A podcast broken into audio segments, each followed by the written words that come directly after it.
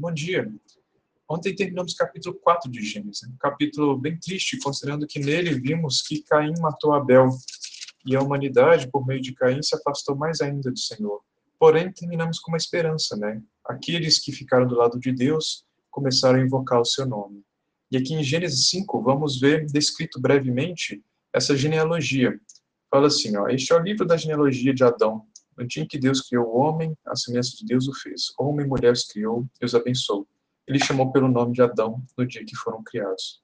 Viveu Adão 135 anos e gerou um filho à sua semelhança, conforme a sua imagem. Ele chamou Sete. Depois que gerou a Sete, viveu Adão 800 anos e teve filhos e filhas. Está vendo aqui que ele só registra Sete, apesar de Adão ter gerado tantos outros filhos e filhas, que escreve só Sete. Por quê?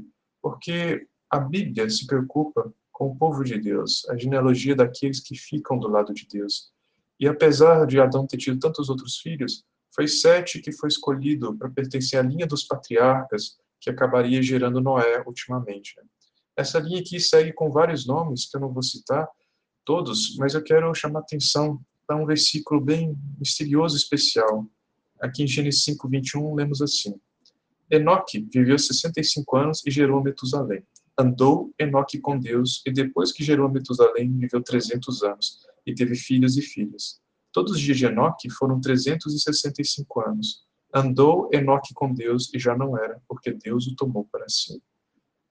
Antes de Enoque, a gente vê a descrição dessas pessoas vivendo 840 anos, 900 anos, muito tempo.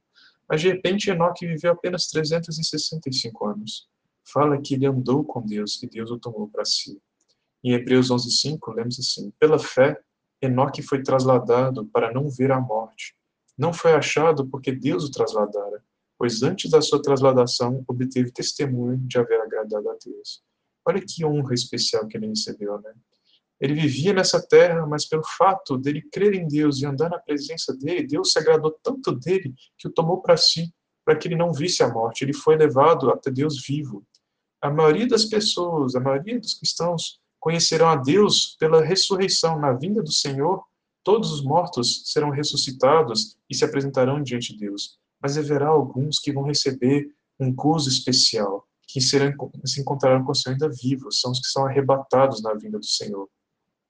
Em Apocalipse 12, 5 fala assim: Nasceu-lhe, pois, um filho varão, que há de reger todas as nações com cetro de ferro, e o seu filho foi arrebatado para Deus até o seu trono. Aqui está falando de uma profecia lá no fim, que haveria um dia que nasceria esse filho varão que representa a parte forte da igreja.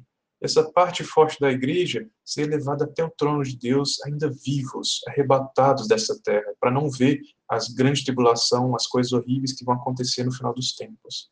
A pergunta para nós é assim: se nós amamos o Senhor, por que, que não vamos andar na presença dele? Né? Por que, que vamos perder essa bênção especial? Hoje temos a oportunidade de, pela fé, temos o mesmo testemunho que Enoque. Vamos andar com o Senhor. E talvez vamos conseguir esse testemunho de haver agradado a Deus e Deus não vai deixar a gente ver a morte. Que o Senhor nos abençoe. Um bom dia.